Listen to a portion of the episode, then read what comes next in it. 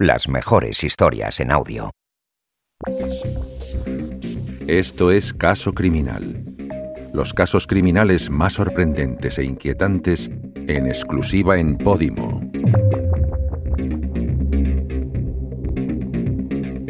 Estás escuchando El caso de los virginianos. Todos los datos recogidos en este podcast han sido publicados por medios de comunicación y en sentencias judiciales. Episodio 2. Amparo Cuevas, la visionaria. A lo largo de la historia, han sido decenas las personas que han asegurado ver a la Virgen. Amparo Cuevas es una de ellas. Ocurrió en 1981 en un pequeño pueblo de Madrid. Desde entonces, miles de seguidores peregrinan todos los meses hasta el lugar. Allí las aguas curativas, los milagros y las profecías han acompañado a una vidente que apenas sabía leer y escribir. En los alrededores, la imagen de la Virgen ilustra calendarios, polígrafos o figuras de cera en los mercadillos. Es el negocio de la fe.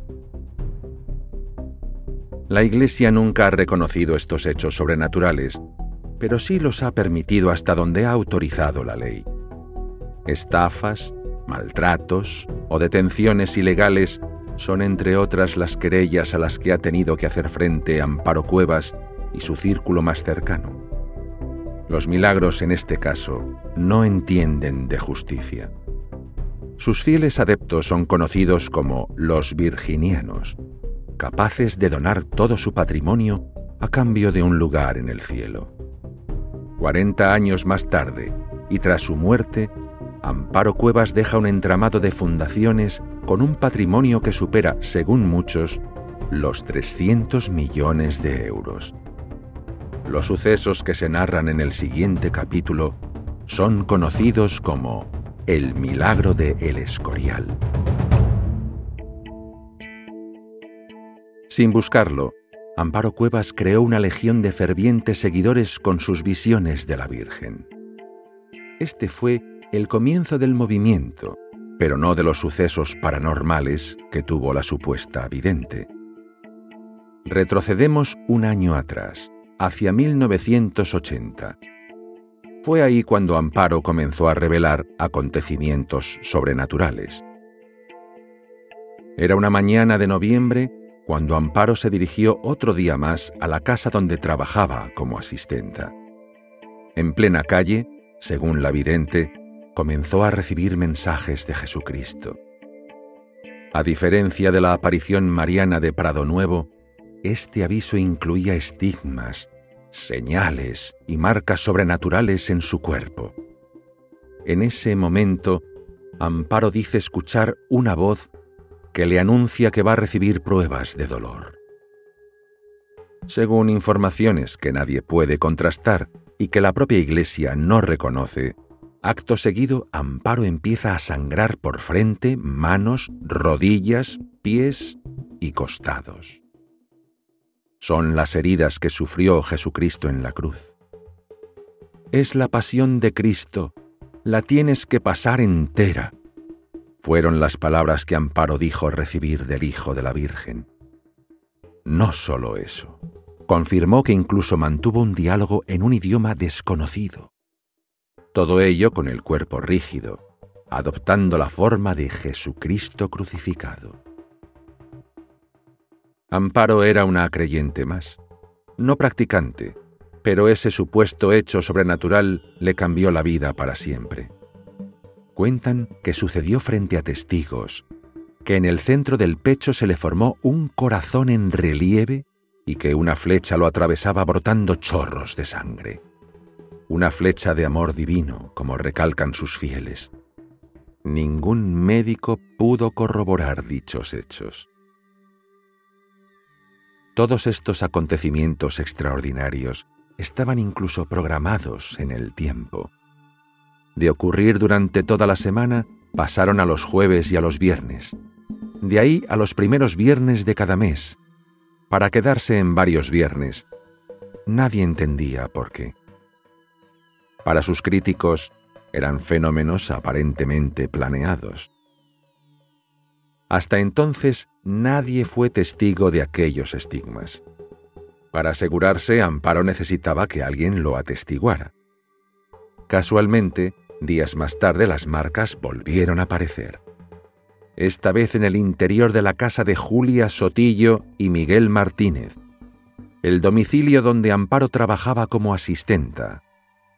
Los que presencian ahora el supuesto hecho sobrenatural corroboran las llagas que aparecen en el cuerpo de la trabajadora.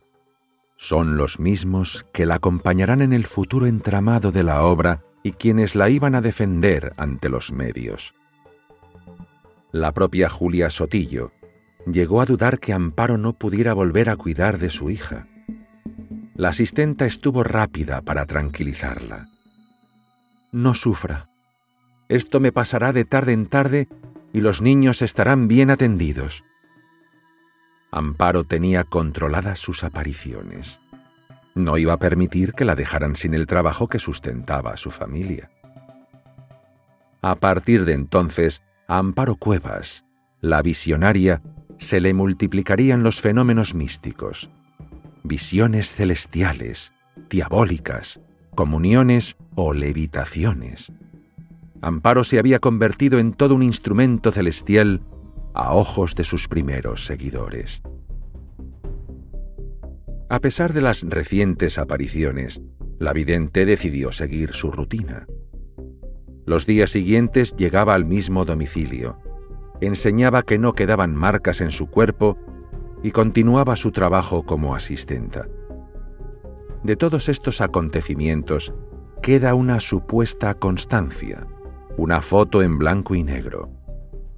En ella, Amparo aparece tumbada, con los ojos cerrados y con supuestas lágrimas de sangre. Una controvertida fotografía que le acompañó durante toda su vida y que según los expertos demostraba el engaño. Aquello estaba preparado. Amparo fue tachada de superchería. La vidente fue dejando constancia de sus visiones. No quiso dejar ningún cabo suelto. Fue diez años atrás en 1970. Estaba enferma e interna en el Hospital Clínico de Madrid. Allí fue intervenida quirúrgicamente por varios problemas de salud. Una de las noches reconoció ver a un médico junto a su cama. Piel morena, bata blanca, melena, barba y ojos verdes. Amparo creyó ver a Jesús para las trabajadoras la enferma aún tenía el efecto de la anestesia. Era el inicio de toda la mentira. La vida de Amparo Cuevas no fue fácil. Originaria de Albacete, se crió en una familia modesta en la aldea de Pesebre. Allí sus vecinos siguieron todos los pasos que dio su vecina más ilustre y polémica. A los 16 meses se quedó huérfana de madre y su padre decidió darla en adopción, pero Amparo fue devuelta por el matrimonio adoptante. La familia volvía de nuevo a estar unida. Compuesta por su padre Jacinto y su hermana mayor, Carmen, viven en la absoluta pobreza. Su padre decidió darla de nuevo en adopción, esta vez a unos señores de un pueblo de Valencia. Ellos también la devuelven. Hartos de la situación, Amparo fue internada definitivamente en una institución gratuita de Alicante para niños desamparados. Allí comenzó a coser, a rezar y a llevar una vida digna hasta que marchó a Madrid. En la capital, Amparo inició una nueva vida, trabajando como empleada doméstica. Con tan solo 25 años, Amparo dio el si quiero con Nicasio en la parroquia de San Lorenzo del Escorial. Sería la muerte quien los separara. El matrimonio tuvo siete hijos, los mismos que iban a heredar el entramado de la obra de la Virgen de los Dolores. Pero tras el matrimonio, la situación económica no mejoró y tras varios problemas de salud se ven obligados a recibir ayuda económica para la casa y la comida. Amparo remontó y consiguió trabajo sin apenas saber leer ni escribir. Lo hizo como asistenta para el matrimonio de Miguel Martínez y Julia Sotillo, un matrimonio con dos hijos que vivía en San Lorenzo del Escorial. Amparo era la candidata perfecta, buena y cariñosa con los niños. Es en este domicilio cuando comenzó a tener las visiones y estigmas rodeada de toda la familia. Hechos sobrenaturales a los que se sumaron las profecías. Todo suceso relacionado con las historias de las apariciones marianas viene acompañado de ellas. Predicciones que los protagonistas dicen recibir de los cuerpos celestiales y que en el caso de Amparo Cuevas no fue la excepción. Desde que en 1970 la supuesta vidente dijera ver a Jesucristo en el hospital, Amparo fue desarrollando su poder. La asistente afirmaba que los mensajes que recibió de la Virgen eran premonitorios, que incluso auguró atentados como el que le sucedió al Papa Juan Pablo II. Según Amparo, la Virgen le dijo que ese mes iba a haber muchos ataques, uno de ellos contra el Papa, pero que no iba a morir. Una semana más tarde, en la fiesta de Fátima, Juan Pablo II sufrió un intento de asesinato en la Plaza de San Pedro en el Vaticano. Cuatro disparos. Herido de bala, el Papa no murió. Incluso días antes del intento de golpe de Estado en el Congreso de los Diputados, Amparo dijo recibir un mensaje de la Virgen alertándola de que un suceso muy grave iba a suceder en Madrid. No hay constancia de que Amparo Cuevas alertara de ambos sucesos. A las visiones, mensajes y estigmas se le sumaban ahora las profecías que le transmitía la propia Virgen. Cientos de fieles que siguieron acudiendo a Prado Nuevo no dudaron de todos estos hechos no probados. Son los propios virginianos los que años después también afirman haber visto a la Virgen en la Fresneda de Prado Nuevo, quizás llevados por un trastorno psicótico compartido o quizás por la sugestión. Y es que la aparición mariana de El Escorial no es la primera en Europa. Desde mediados del siglo XIX, el viejo continente ha sido testigo de numerosas congregaciones que han asegurado haber visto a la Virgen María. Todas ellas tienen unos rasgos muy semejantes. Fuentes, árboles, profecías o mensajes que inciden en castigos o animan a rezar. De entre todas ellas destacan dos fuentes de visiones con grandes similitudes a la aparición de Prado Nuevo. Lourdes, en 1858, y Fátima, en 1916. Junto a ellas dos, el Escorial busca ser el tercer punto del triángulo de la fe. A finales de 1850, Lourdes era un pequeño pueblo de Francia de 4.000 habitantes, que apenas recibía la visita de los extranjeros. Todo ello cambió con la aparición de la Virgen en la gruta de Massabielle. Unos hechos que consiguieron que décadas más tarde, los turistas en el pueblo se cuenten por cientos de miles. Fátima es el espejo en el que se mira la obra de la Virgen de los Dolores. El pueblo portugués vive por y para los turistas desde que tres pastores aseguraron ver a la Virgen. Fátima vive para ellos. Decenas de viajes organizados se hospedan en los hostales de la ciudad, gastando dinero en los comercios y restaurantes vecinos establecimientos creados expresamente para recibirlos. Millones de turistas que sin el milagro de la aparición no hubieran llegado al pueblo. Las cifras del turismo religioso demuestran que son uno de los mayores impactos económicos para el pequeño pueblo.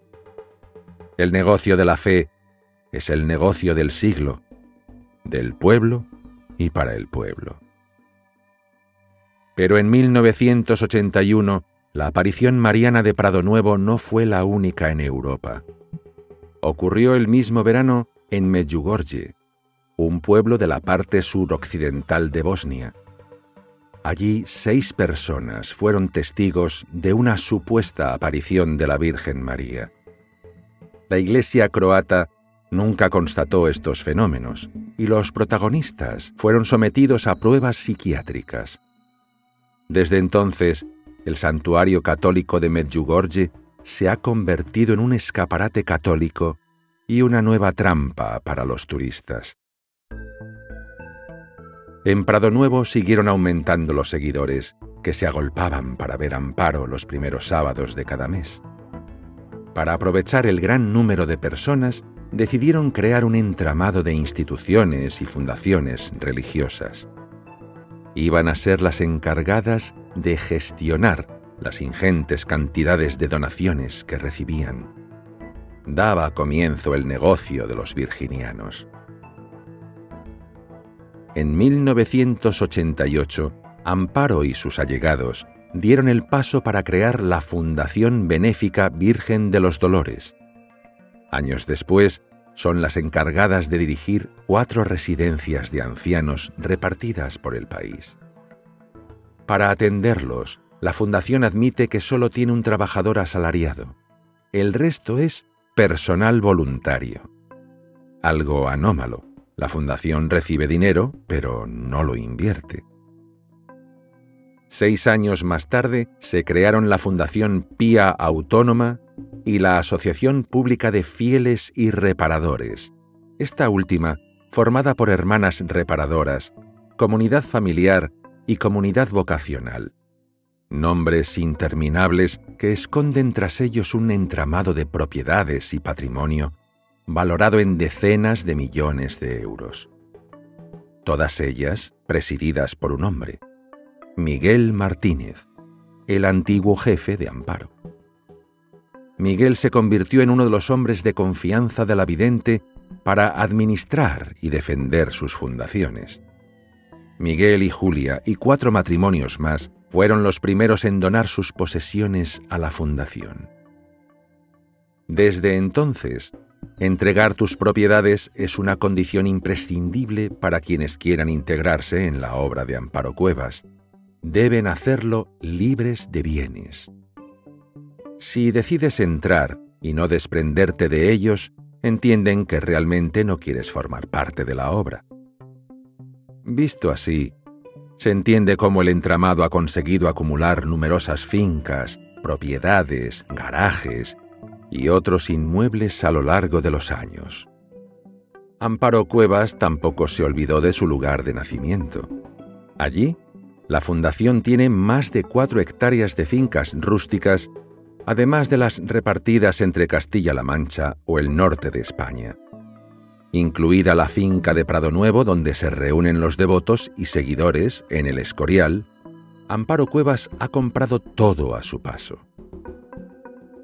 Lo ha hecho rodeada de rumores de supuestas extorsiones y acusaciones de secta, historias en las que los propios virginianos son convencidos y extorsionados para donar legalmente un patrimonio que nunca vuelven a recuperar. Solo en 2010, la Fundación recibió más de un millón de euros en donaciones privadas. La mayoría eran inmuebles. Actividades que resultan sospechosas para unas fundaciones con carácter religioso, pero de las que nunca se ha logrado probar nada delictivo. Así fue como Amparo Cuevas, criada en una familia modesta de Albacete, pasó de ser una asistenta de casa a amasar uno de los patrimonios más envidiados de España. Es el imperio de la visionaria.